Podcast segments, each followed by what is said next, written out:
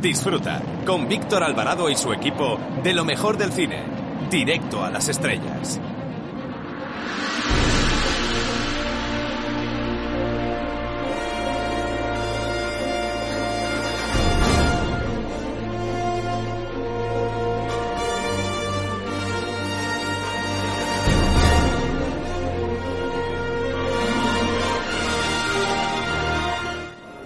Tardes.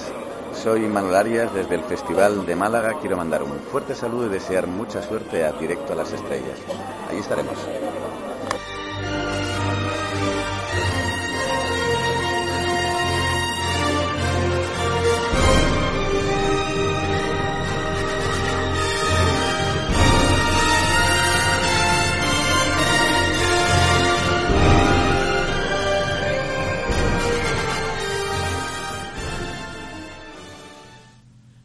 Luis García Berlanga forma parte de ese selecto grupo de los grandes del cine español, los grandes del cine clásico español como Rafael Gil, Ladislao Bagda, Juan de Orduña, Fernando Palacios, Edgar Neville, Sáenz Heredia y Luis Buñuel. Y es que en estas fechas se celebra el nacimiento del citado cineasta y Alianza Editorial saca a la palestra el trabajo de Manuel Hidalgo y Juan Hernández reeditando diez años después El último astrohúngaro, Conversaciones con Berlanga, en el que se recogen una serie de entrevistas del maestro de maestros Luis García Berlanga, que da muestra de su agudeza o de sus fortalezas y debilidades, todo con el gran sentido del humor de un gran conversador del que pudimos disfrutar hace años en el programa de Radio Nacional dirigido por Beatriz Pecker, ya que Berlanga hacía una sección realmente curiosa. Para mí, una de mis películas favoritas del director valenciano es sin duda Bienvenido Mr. Marshall, y sobre todo el discurso en el balcón en el que estaban Pepe Isber y Manolo Morán, que es inolvidable. El guion fue escrito por el excelente escritor Miguel Miura, que años antes había trabajado en Hollywood y por lo visto quiso mm, censurarse en Estados Unidos y hay que decir que en el Festival de Cine de Cannes pues para la difusión de la película, para hacer la promoción, pues se regalaron dólares falsos, algo que sentó muy mal a Edward G. Robinson, que se opuso de alguna manera a dar eh, o hacer valer esta película en su país. El caso es que incluso en esta historia, bienvenido Mr. Marshall, el sueño del sacerdote que aparece en la película, que aparece en esa historia, hace una referencia a la caza de brujas de Hollywood. Pero hay que decir que este cineasta Berlanga nunca se ha nunca pero hay que decir que este cineasta Berlanga nunca se ha posicionado ni muy en contra ni muy a favor de los americanos. Por otra parte, este libro está plagado de anécdotas y nos recuerda que Plácido, una de sus mejores películas, fue nominada a los Oscar. Nos recuerda también que la muñeca hinchable que aparece en la película Tamaño Natural costó nada más y nada menos que 8 millones de pesetas de la época. O, por ejemplo, también nos cuenta que Francis Franco asesoró para el rodaje de la película la escopeta nacional que tanto éxito tuvo. Por otra parte, esta entrevista nos recuerda que Azcona, Juan Antonio Bardén y Berlanga, a pesar de no tener tanto poderío como Cifesa y el director Ladislao Bagda, hay que decir que lograron sacar varios proyectos adelante. Por cierto, por el verdugo, este cineasta tuvo que firmar varios autógrafos en la Unión Soviética porque, por lo visto, esta película tuvo multitud de fans. Este libro también nos cuenta que este realizador estuvo afiliado a la Falange y siempre se dijo que era un anarquista de derechas. Y para la película La vaquilla intentó ponderar sacando las luces y sombras de ambos bandos de la guerra civil, detalle que se agradece, pues ya sabemos del sectarismo habitual de nuestros cineastas. El caso es que dijo lo siguiente de Frank Capra. siempre me he definido como un anarquista de derechas, pero no creo estar en la línea de Capra. Capra se sometía al establishment incluso lúcidamente. Yo, en cambio, lúcidamente me opongo al sistema. De las películas de Capra uno salía feliz, feliz y contento. De las mías, no. Otra de las curiosidades importantes de este libro es que este señor tuvo la suerte o la habilidad de descubrir a dos grandes actrices muy conocidas en todo el mundo como Audrey Hepburn porque esta mujer eh, era una vocalista en una orquesta francesa y él se fijó en ella, así como eh, también hay que decir que este hombre sacó del anonimato a la sex symbol Brigitte Bardot en, sacándola precisamente de un catálogo de fotografía. Finalmente, de este magnífico libro editado por Alianza Editorial, me quedo con una anécdota simpaticísima que cuenta Berlanga y que desde luego es para partirse de la risa porque ya sabemos que este hombre pues tenía muchísima mm, capacidad para reírse de sí mismo y reírse de muchas situaciones y además hay que decir que este hombre pues cuenta muy muy bien las anécdotas. El caso es que por lo visto en una de sus películas pues aparece un gap relacionado con algo que le pasó a él mismo cuando estaba en el colegio de los jesuitas de Valencia. Y dice lo siguiente. En el colegio donde estudié tocaba el órgano en la capilla un músico que por las noches actuaba en los cabarets. Un día en misa el hombre, medio distraído y medio dormido, eh, nos empezó a tocar eso de al Uruguay, guay guay, yo no voy, voy, voy, voy. Y por lo visto se organizó un escándalo tremendo y a este señor pues lo expulsaron.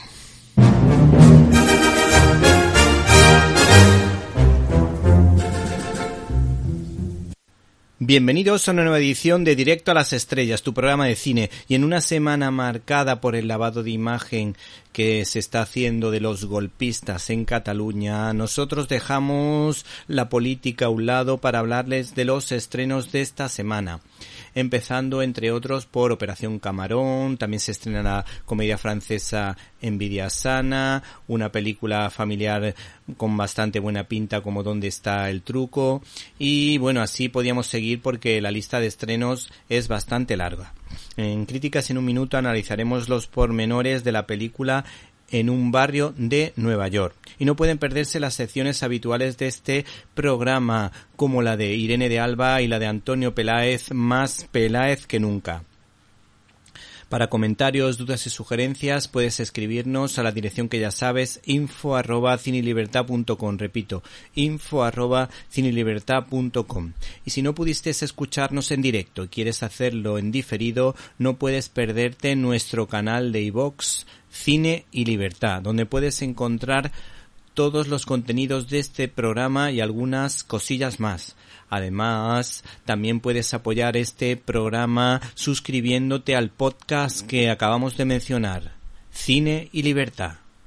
No te lo pierdas. Comenzamos.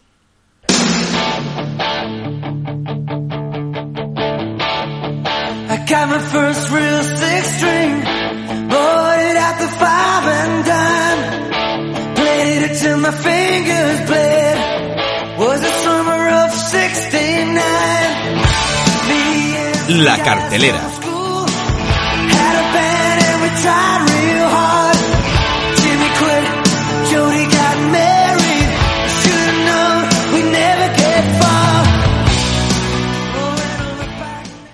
El cine familiar entra por la puerta grande en esta ocasión gracias a Bosco Films, una distribuidora española que trae grandes documentales cristianos. Aunque en este caso, eh, pues en los últimos años también tiene una línea que apuesta por el cine italiano de gran nivel, cine para creyentes y no creyentes, cine con valores, cine que aspira a contar historias profundas y que se pueden ver desde luego en familia, algo realmente, realmente importante pues a veces y últimamente pues los padres pues tenemos que apagar la televisión de vez en cuando porque hay películas demasiado poco apropiadas para nuestros hijos. El caso es que gracias a Lucía González, que tiene gran vista para traer cine italiano aquí a España, pues vamos a disfrutar de una película muy bonita que se titula ¿Dónde está el truco? La dirección ha caído a cargo de Alessandro Siani, recordado por la versión italiana de Bienvenidos al Norte, que se titulaba Bienvenidos al Sur, y que de alguna manera un remake de la película francesa del actor Danny Boom. El caso es que sus películas se cuentan siempre por grandes taquillazos y ha obtenido una taquilla bastante, bastante potente en su país y en esta ocasión nos ofrece su cuarto trabajo que se titula ¿Dónde está el truco? Hay que decir que es una película con valores, una película para ver en familia y que desde luego yo creo que si la gente se fija en ella, pues el boca a boca generará que muchas personas puedan disfrutar de esta historia que comienza tal que así. Arturo Maravilla es un joven empresario que no está pasando por su mejor momento aunque heredó de su padre una compañía de teatro afamada por sus espectáculos circenses, sus numerosas deudas y que de alguna manera le han llevado a la crisis y a contar únicamente con el peor de los comediantes del momento, Juanito sin Blanca. La muerte de un tío lejano de Arturo parece que será su salvación. Sin embargo, lejos de recibir una herencia que le permita pagar sus deudas, deberá hacerse cargo de la familia de su difunto tío, sus hijos adoptivos Joel y Rebeca. Pero no todo es lo que parece, ya que la suerte de Arturo está a punto de cambiar cuando descubre que Joel no habla pero está dotado con extraordinarios superpoderes. ¿Podrá Arturo salvar la compañía de teatro y a su nueva familia. ¿Y qué es lo que ha dicho la crítica de esta película? Pues hemos encontrado una crítica interesante en la página web de Cine 21 en la que dice lo siguiente. El conjunto, en fin, entretendrá seguramente al público infantil, por cuanto ofrece una aventura optimista y familiar, pero queda lejos de otras producciones del mismo estilo. Hola, ¿el señor Arturo Maravilla? No, Arturo Maravilla no está. ¿De qué se trata? De una herencia. Ya he vuelto. Firmando este documento, ha aceptado la tutela legal de los niños. Buenas tardes, tío. Yo, con estos niños, no iré a ninguna parte. Lo importante es que colaboremos juntos. Tú pones la mesa. Ya está el pan. Ahora los cubiertos. Ya están los cubiertos. El niño no habla, mueve cosas, es lo que hace. La definición científica es telequinesis. Pues claro, un niño mágico en Nápoles solo puede triunfar. A ver, Joel, por favor, concéntrate. El Fiat Punto. Déjalo detrás del Mercedes. Te quiero ver en Nápoles, tratando de averiguar de qué se trata. Oh, oh, oh, Trabajo para una importante institución. Nos ocupamos de los niños prodigio. Intentamos ayudarles a comprender cómo funciona su cerebro. ¿Estás seguro de que quieres hacerlo? Es un personaje peculiar que ha encontrado en este niño a la gallina de los huevos de oro. Si el niño se hace famoso, no lo tendremos nunca. Tienes que detenerlo. Mi padre creaba espectáculos bellísimos y tenía el éxito. Yo he nacido para perder.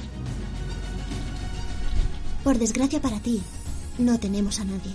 Así que tendrás que cuidarnos. ¡Es él! ¡Por fin lo hemos encontrado! Aún tengo la esperanza de que un espectáculo organizado por mí, tal vez un niño del público, se pregunte, ¿pero dónde está el truco? Estás escuchando Directo a las Estrellas. Víctor Alvarado. El cine francés entra con fuerza esta semana de la mano de Daniel Cohen que estrena la película Envidia Sana y que se basa a su vez en una obra de teatro del citado cineasta. Hay que decir que esta historia promete lágrimas, muchas risas, un poco de amor y un poco de acción. En definitiva, un poquito de todo. Los protagonistas son dos grandes actores como Vincent Castle y Benedict Bejo, recordada fundamentalmente por haber participado en esa exitosa película muda titulada The Artist.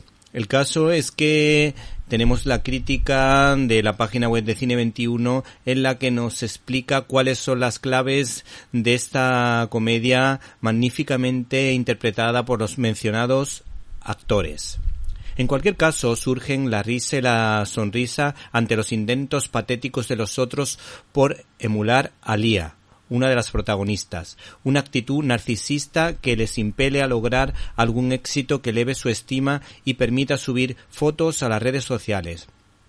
Puede ser los terrenos de la escultura, el running o la cocina, mientras que la línea de ver la paja en el ojo ajeno y no la viga en el propio se ve soberbia y prepotencia en una triunfadora que no sabe cómo gestionar sus logros para no perder a los que eran cercanos y amigos. Y por si te animas a ver esta película, este es su argumento. Lia, Mark, Karim y Francis son dos parejas de viejos amigos.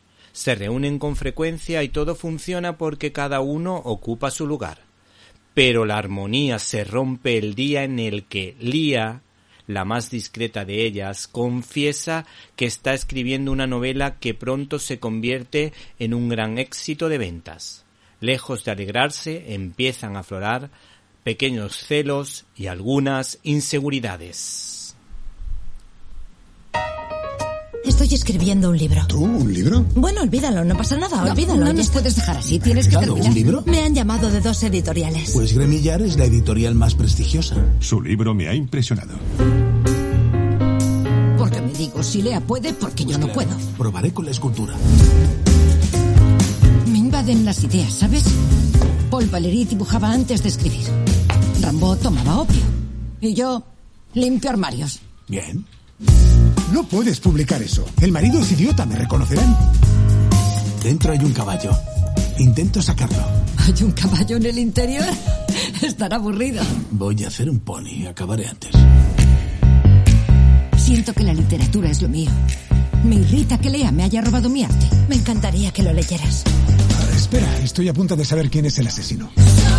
He escrito un libro y es un éxito. He encontrado lo mío. Resulta que es la cocina. Incluso he salido en la tele. Pero no es nada, todo esto pasará. La moto, la habitación de hotel, no puedo. No puedo ser un mantenido, ya está. Estábamos bien como antes, ¿no? Antes yo decía algo y ella me escuchaba. Me ha encantado su libro. ¿Se hace una foto conmigo? ¿250.000 ejemplares? Esto no es nada. Tengo muchas fotos contigo. Qué tonta. Las venderé. ¿No tendrás un poco de envidia? Absolutamente no.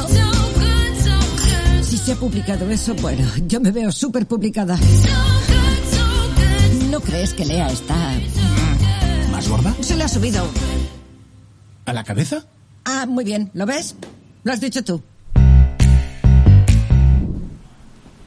Abrimos nuestro canal habitual de comunicación invitándoles a que entren en Facebook con el nombre Víctor Alvarado, guion directo a las estrellas. Esperamos su comentario.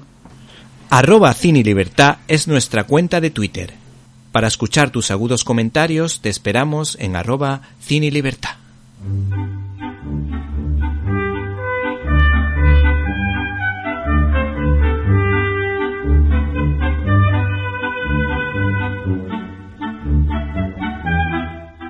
Estás escuchando Directo a las Estrellas. Víctor Alvarado.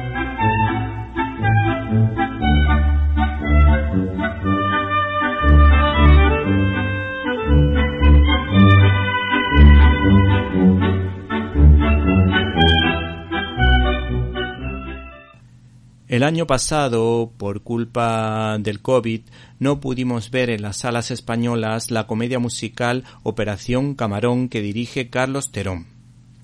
Hay que decir que esta comedia, como habrán imaginado por el título, pues tiene ese sellito hortera que caracteriza a nuestro cine, independientemente de que el cantante camarón de la isla pues sea un monstruo del flamenco.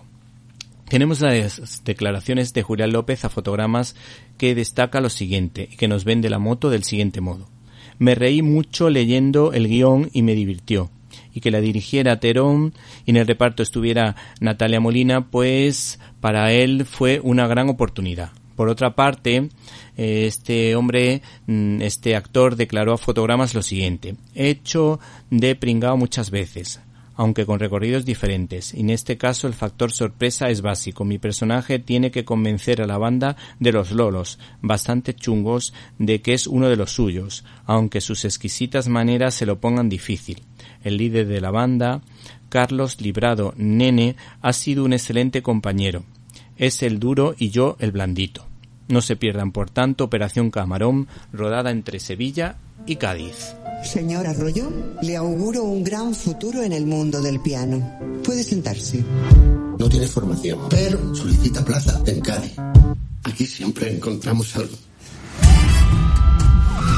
Josefa Garrido, inspectora de la Brigada Antidroga. Tócate algo. Necesito que te infiltres en el grupo para identificar al fantasma. No, no, no, no, de verdad, no. Nunca se van a creer que soy uno de ellos. De eso me cargo yo. Ahora eres Cani. Pruébala. Isa, hola, qué arte. Qué zalero. Le partía la boca. Sin acento.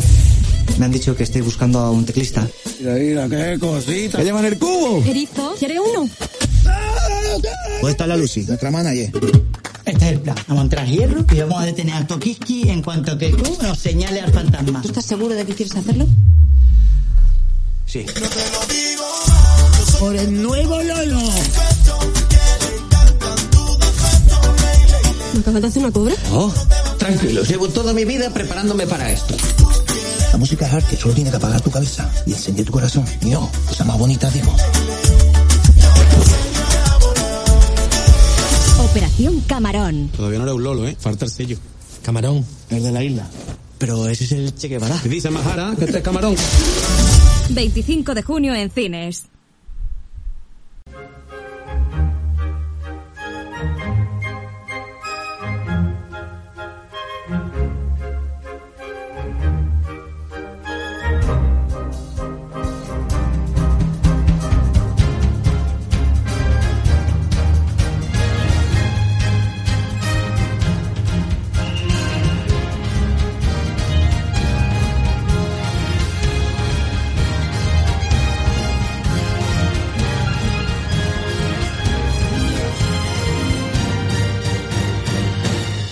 Estás escuchando Directo a las Estrellas. Víctor Alvarado. La pequeña joya de esta semana se titula La vida de los demás.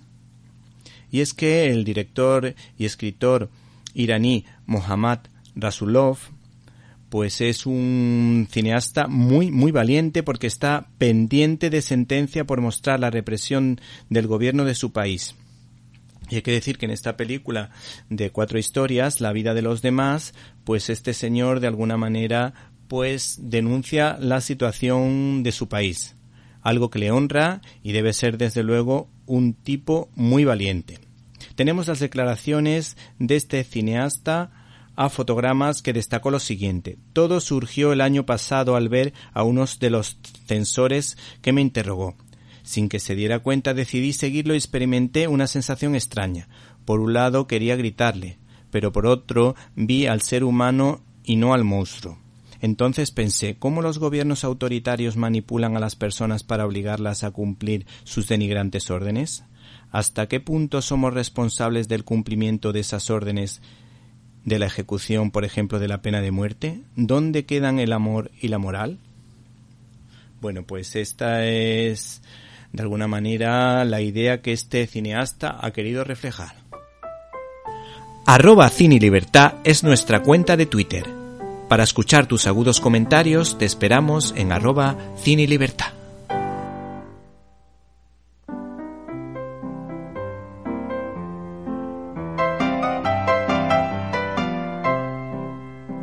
Críticas en un minuto. Estás escuchando Directo a las Estrellas. Víctor Alvarado.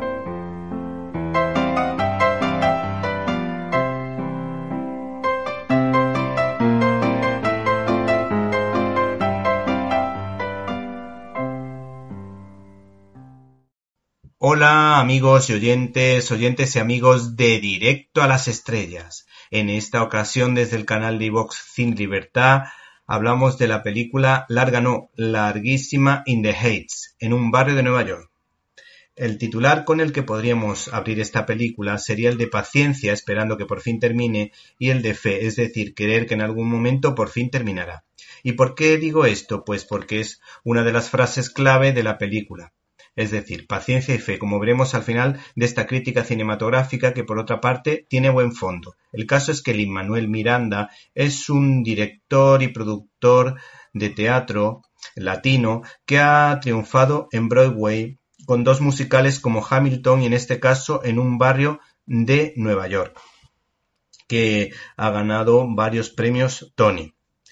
Hay que decir que esta película tuvo serias dificultades en poderse llevar a cabo, en poder mm, verse en pantalla grande, pues la Universal rechazó el proyecto, pero con el paso del tiempo, la Warner aprovechó la oportunidad ofreciendo al productor, al citado productor, 55 millones de dólares y vía libre para rodar lo que fuera necesario. Este productor pensó en el cineasta John M. Chu y consiguió poder rodar algunas escenas en la capital económica de Estados Unidos, Nueva York. Fueron 10 semanas de rodaje, de intenso rodaje, porque la verdad que rodar un musical en tan poquísimo tiempo yo creo que es de quitarse el sombrero. Para ello contó con un buen número de actores desconocidos pero con mucho talento, entre los que destacan Leslie Grace en el papel de Nina, que es una mujer que ha dejado los estudios en la prestigiosa Universidad de Stanford y no sabe cómo contarle a su padre la verdad para no decepcionarlo. Mientras que el actorazo y cantante Anthony Ramos responde al nombre de Usnavi, que de alguna manera hace referencia a la Marina Americana, porque fue la primera palabra que vio su padre cuando tuvo que emigrar al país de los sueños. El caso es que este personaje, Usnavi, es un soñador que quiere regresar a la República Dominicana para reflotar el negocio de su padre. ¿Y cuál es el problema de esta película? Pues en primer lugar hay que decir que estamos ante una película donde mm, podemos disfrutar de números musicales espectaculares, donde se utilizan diferentes estilos musicales como el hip hop, el rap o la salsa, donde hay canciones cantadas en inglés, otras que mezclan el inglés y el spanglish y alguna que otra canción hispana.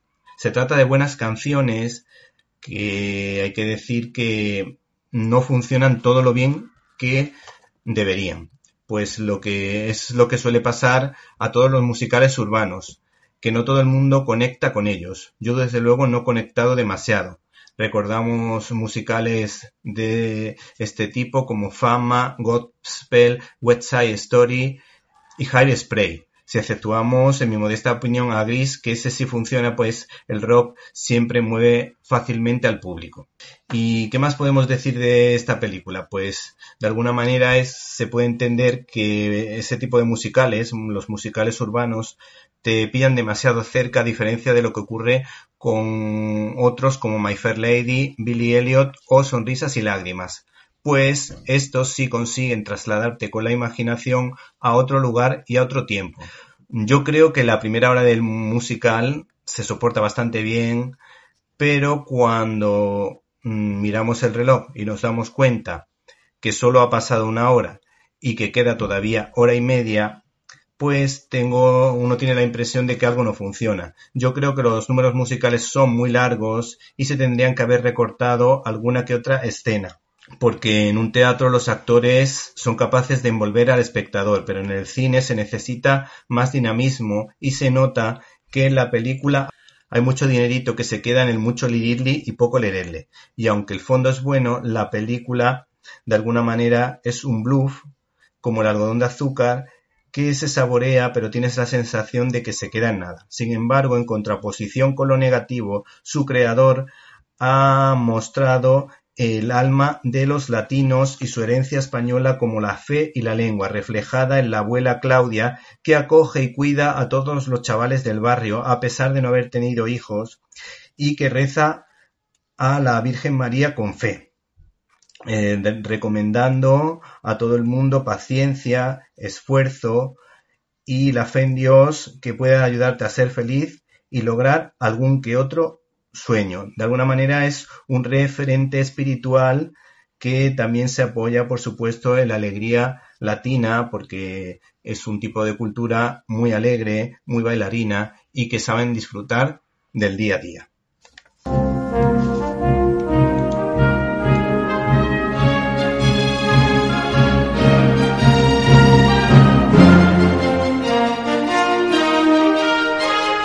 Storyboard.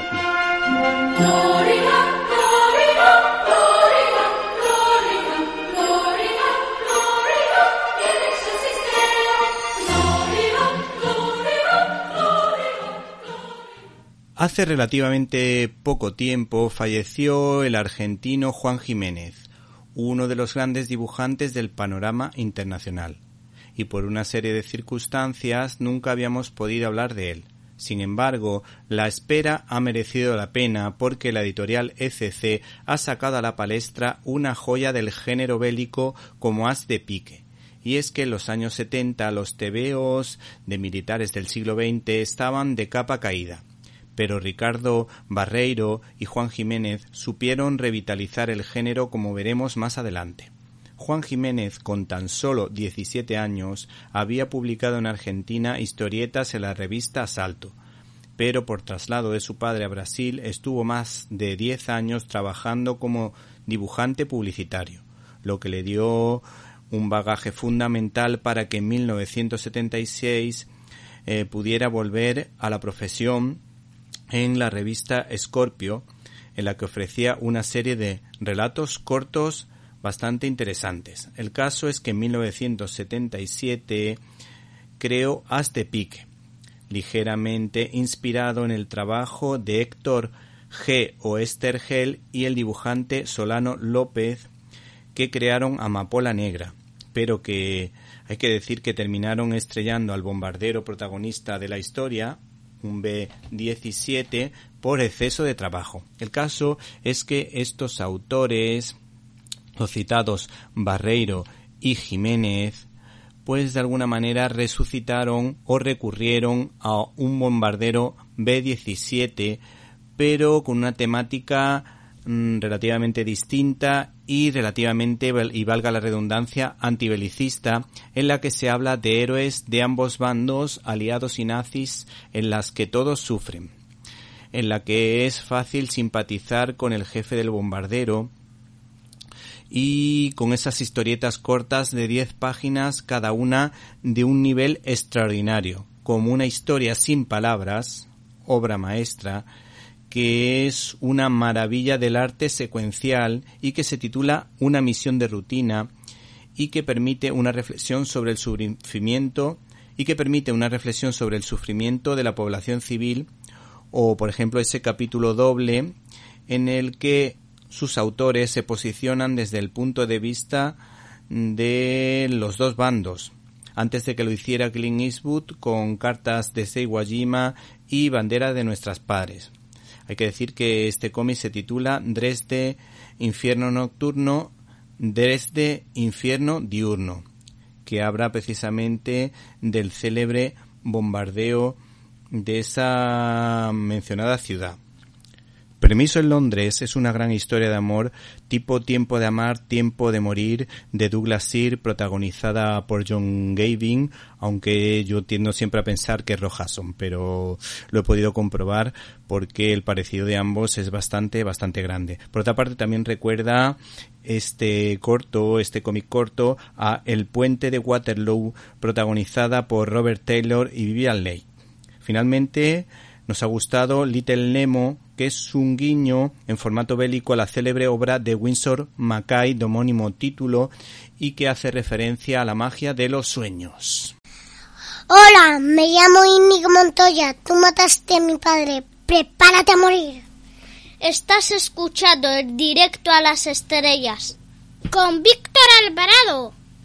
Antes de que Milton Caniff, Alex Raymond, Hal Foster o Will Eisner llevaran al mundo de los cómics a cotas insospechadas, existía un tal Winsor Mackay que sentó las bases de lo que debía ser el lenguaje cinematográfico de animación creando una de las primeras obras maestras de la animación como Gertie el dinosaurio, siendo considerado uno de los primeros autores de cómics de gran nivel de la historia. Si echamos un vistazo a las fotos que se conservan, uno tiene la impresión de que este autor encaja a la perfección por su cara angelical en el noveno arte, aunque no era tan santito pues creó un ramillete de obras inolvidables como Malditas pesadillas indigestas o Little Sammy Sneeze, que quería decir eh, pequeño Sammy estornudo.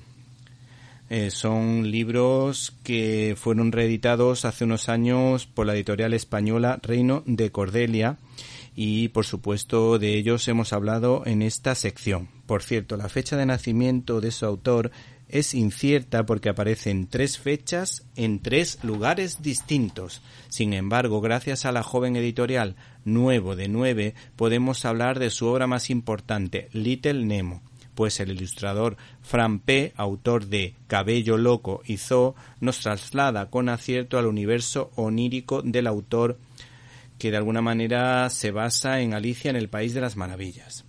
Fran P., por un lado, nos ofrece guiños al autor original, como por ejemplo eh, sus aparatosos despertares con alguna que otra actualización, pues incluye en alguno de sus personajes algún que otro piercing y algún tatuaje sutilmente colocado, así como algún chistecito burlándose, por ejemplo, del cuento del cambio climático con un chiste de un oso polar que habla precisamente del cambio climático que además se encaja en este cuento.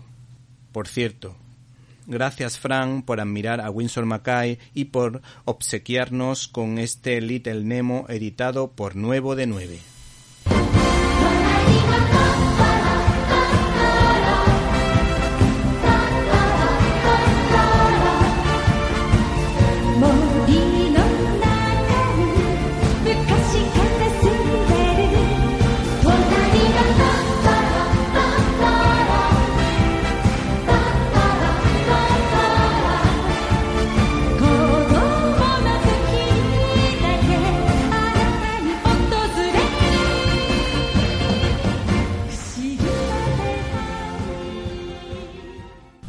Hoy en nuestra sección de Zapping contamos con la presencia del youtuber Pello Sánchez. No se pierdan su comentario. A los 16 años yo ya tenía mi vida montada y te viene una ola encima que te las derrumba. Entonces dices, ¿y ahora qué? Para mí ya no tenía sentido nada. Tiempo de resurrección. Y os queremos presentar un documental que tiene que ver también con el mundo joven. El movimiento Hakuna ha querido pasar a imágenes la experiencia de tantos de ellos. Y para eso han hecho una producción que se estrena ahora en los cines y que se llama Vivo. Solo tenía en mi mente mi revolución fantasma, mis amigos, mi alcohol, la violencia. Poco a poco voy destruyendo mi familia. La dirige Jorge Pareja. Una historia de un testimonio vivo, impactante. Un joven que vive de la droga y de la violencia. Otra chica que ha tenido un duelo importantísimo en su vida que ha supuesto un shock. Un matrimonio que se ha acostumbrado ya a la vida de casados, a los hijos y que viven un poco en la monotonía. Y después, un joven intelectual que se considera ateo. Y todos tienen un punto de inflexión en su vida que les cambia. Un encuentro con Cristo, al que descubren vivo. De repente se apagó la luz y se hizo un silencio sepulcral.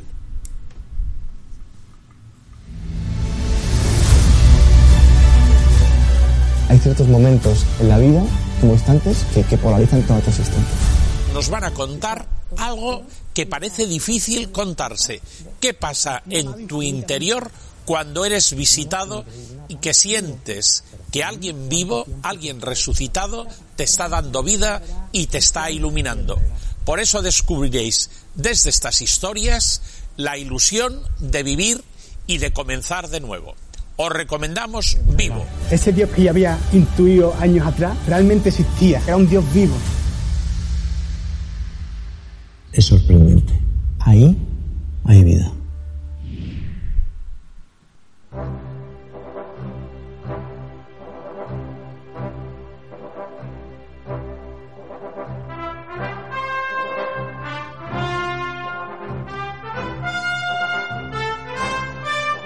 Classic Manía.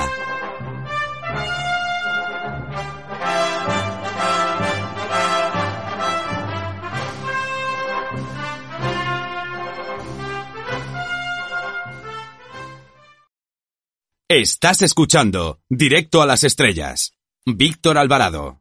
Hola Irene, ¿cómo estás? Yo muy bien, ¿y tú qué tal? Yo estoy bien, pero me veo muy solo para comerme este bandejón de dulces que me has traído. ¿Qué? ¿Te sientes sola ante el peligro, eh? Efectivamente, se trata de un emocionante western en el que vemos a un hombre desesperado que hace lo posible para hacer justicia y que trata de reclutar a un grupo de hombres para que le ayuden. Así, en definitiva, hay que decir que nos habla de la valentía de un hombre que debe tomar una decisión. Efectivamente, Víctor, está basado en un relato de John Cunningham y la banda sonora es de las mejores de la historia y es muy pegadiza, es de Dimitri Tiomkin. La verdad que es muy pegadiza y muy buena. ¿Qué es lo que cuenta esta película? Pues Will Kane es el sheriff de una pequeña localidad de Nuevo México, o lo era, porque acaba de casarse y deja su puesto para irse a otra ciudad a montar una tienda. Sin embargo, el mismo día de su boda, algo le impedirá marcharse. La banda del peligroso Frank Miller ha llegado al pueblo y está esperando en la estación el tren de mediodía donde el criminal recién salido de la cárcel va a llegar. Miller fue el dueño de la ciudad hasta la llegada de Kane, que le puso entre rejas y sobre el cual clamó venganza. Ahora Kane deberá quedarse en el pueblo para enfrentarse a Miller, pero en estas peligrosas circunstancias, el pueblo que tanto le agradecía sus servicios horas atrás, ahora le dará la espalda.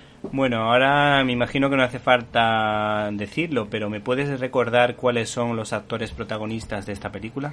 Pues Gary Cooper, Grace Kelly, Lloyd Bridges, Katy Jurado y Thomas Mitchell, entre otros muchos. Hay que decir que Joy Bridges es el padre de Bob Bridges y de Jeff Bridges, por lo tanto el enchufismo en el cine funciona. Sí, volvemos a encontrar relación.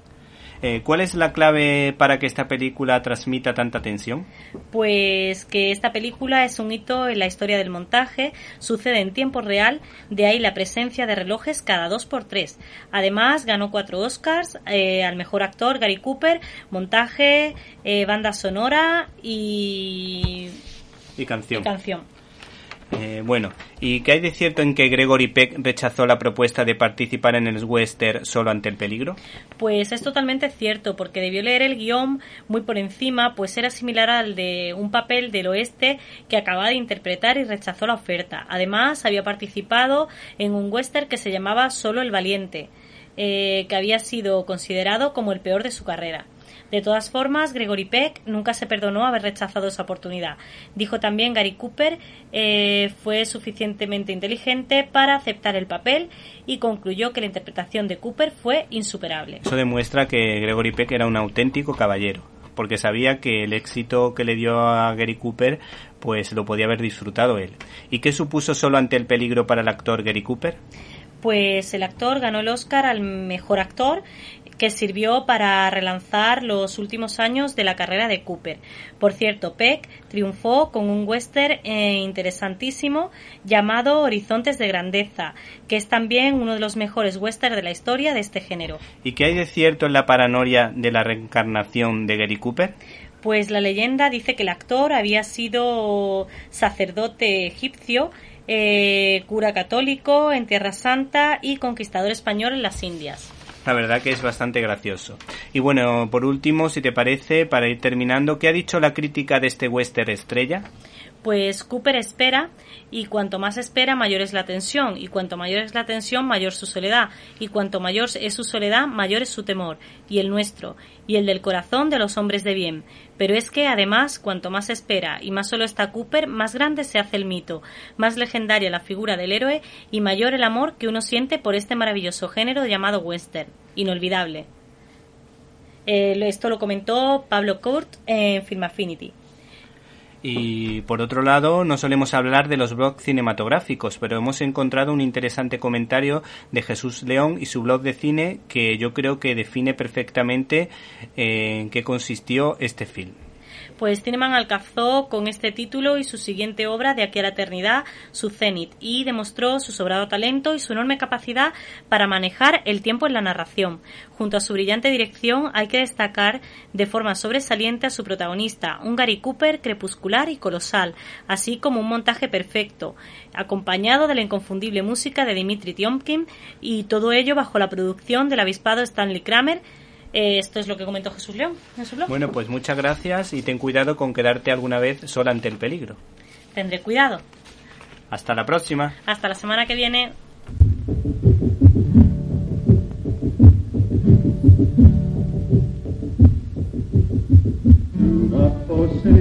Una darling, on this our wedding day.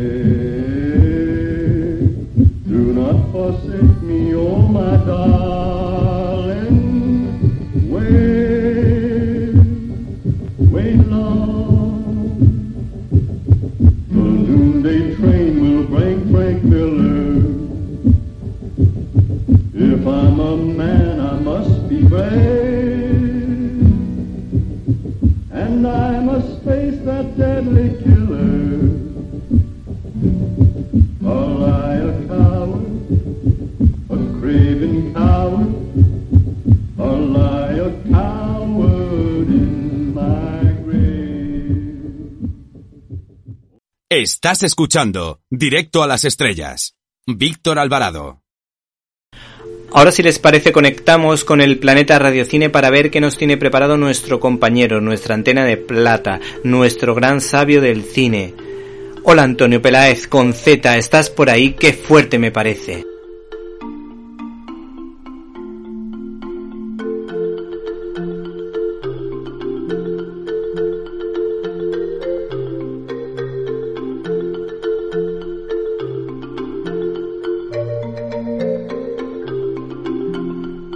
¡Qué fuerte!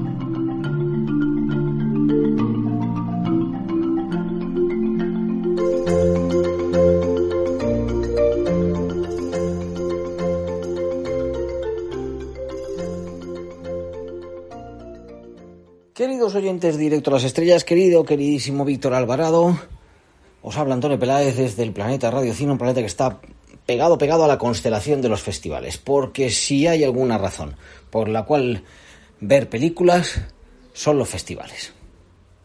No, no es al revés. Lo digo como lo siento. No son los festivales que su razón de ser sean las películas. Es que las películas hay que verlas. Los festivales, ay Dios mío, qué mal lo estaba pasando yo, que no había festivales y parece que vuelven.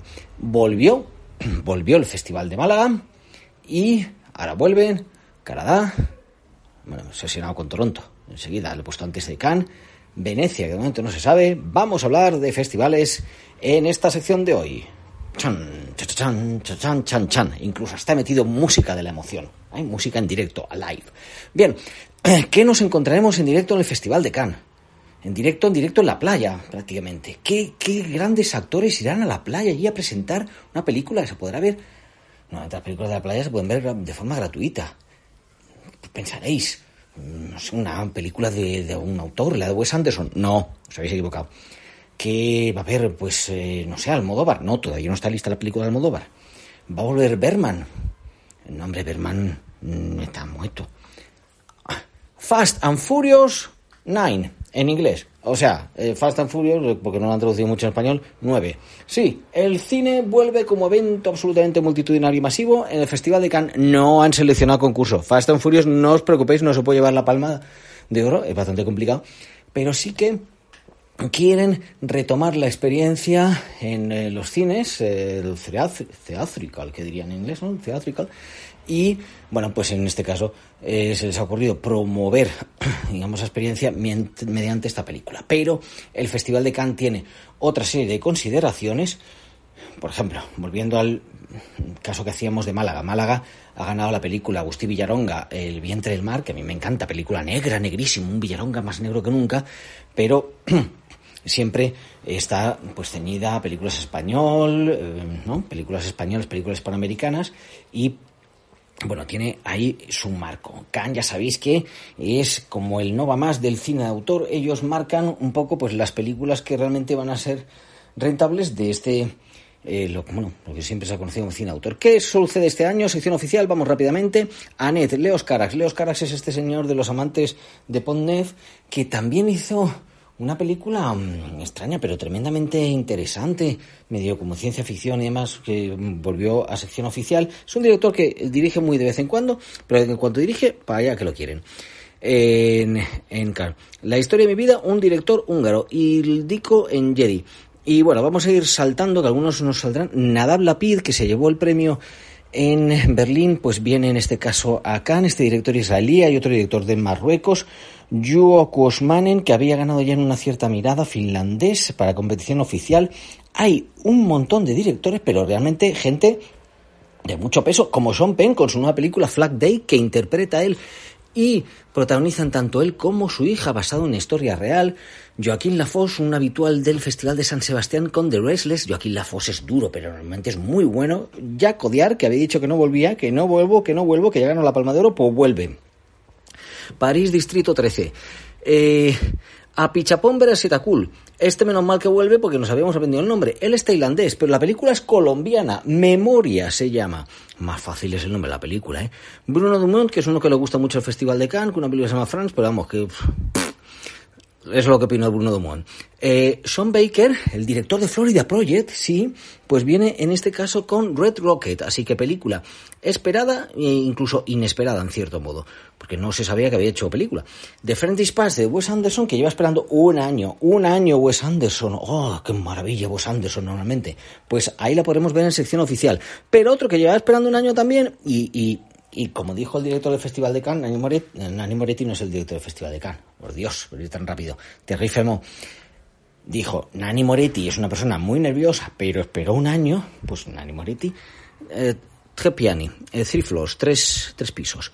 Eh, Julia Ducournau es una directora que hizo una película así sobre canibalismo y demás, que tuvo mucho éxito, aunque no ganó la competición, en la Semana de la Crítica que fue bien acogida, bueno, festivales de cine de terror y demás, y de taquilla, y ahora competición oficial. Aunque, ojo, solo hay cuatro mujeres entre 24. ¿eh? Asghar Farhadi vuelve con A Hero, eh, una película, bueno, este director iraní que se ganó el Oscar y que, bueno, pues tiene mucho prestigio, pues aquí vuelve a, a Cannes. Y François Son con Tu se bien passé. Habíamos hablado de directoras y está una de nuestras eh, favoritas que se va a la isla de Berman, donde vive Berman, es Mia Hasselhoff. Y Catherine Cosini con The Divide. Y bueno, pues eh, una programación que incluso hasta directores del chat. Ah, en fin, lo que hay que destacar, grandes consagrados, muchas películas, han pensado incluso en meter un día más, pero al final no hicieron, y van incorporando, incorporando mmm, del anuncio que se hizo en su momento, pues por ejemplo homenaje a Marco Bellocchio, eh, por ejemplo están también con la nueva película que ha hecho homenaje a los directores Mark Cousins, eh, este director que hizo pues toda esa serie documental y el libro de la historia del cine, pues estará el primer día también. El centro es un homenaje al cine, a la experiencia cinematográfica. La programación de la um, quincena de realizadores va a ser también eh, estupenda, porque, vamos, a priori, luego pueden ser una cosa así como, como terrible, ¿no? Pero, eh, bueno, mmm, John Escarpiñano muestra su, nueva película. Hay una película de Miguel Gómez, uno favorito de la quincena, con en este caso Maurín Fasendeiro, Journal de Tua. Hay una película de Pietro Marcello, Arlis Rohrbacher, dos de los grandes talentos italianos ahora, y Francesco Munzi, Futura, una película sobre, el futuro de los jóvenes. En fin, eh, hay bastante eh, material en ese caso. Pero eh, vamos a tener también una sección que se llama Can Premier, donde estrenan algunos que no van a competición, como Marco Bellocchio con su nuevo documental, que Marco Bellocchio recibirá un, una palma honorífica, y, y ya digo, principalmente el cine, pero ojo, otra de las tendencias, que es cine y ecología, que viene muy fuerte porque va a haber una sección que se dedique a ello con la nueva película también de Louis Garrel. En cuanto a lo que habíamos hablado de Toronto, Dune, por fin se habla de Dune, la película de Denis Villeneuve, que se dice que irá a lo mejor a Venecia, se va a, se va a proyectar allí en IMAX. Va a haber seguramente menos cines de lo previsto en otros casos, pero sí que hay cines a los que se podrá ir en interiores, cines en exteriores al aire libre.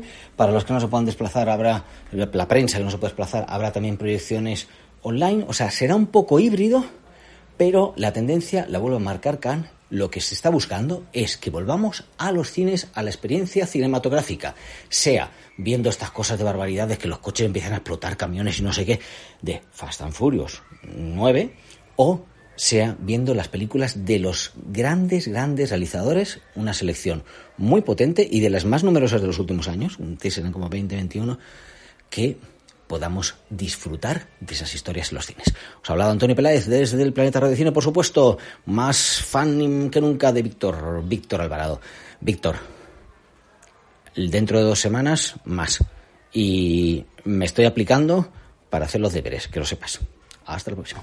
Bueno, llegó el momento de la despedida. Pero antes quiero agradecer el trabajo a todo el equipo de Directo a las Estrellas. Un abrazo para Antonio, Irene, Guadalupe, Jaime, Carlos y Javier, si los que hubiese sido imposible realizar este programa.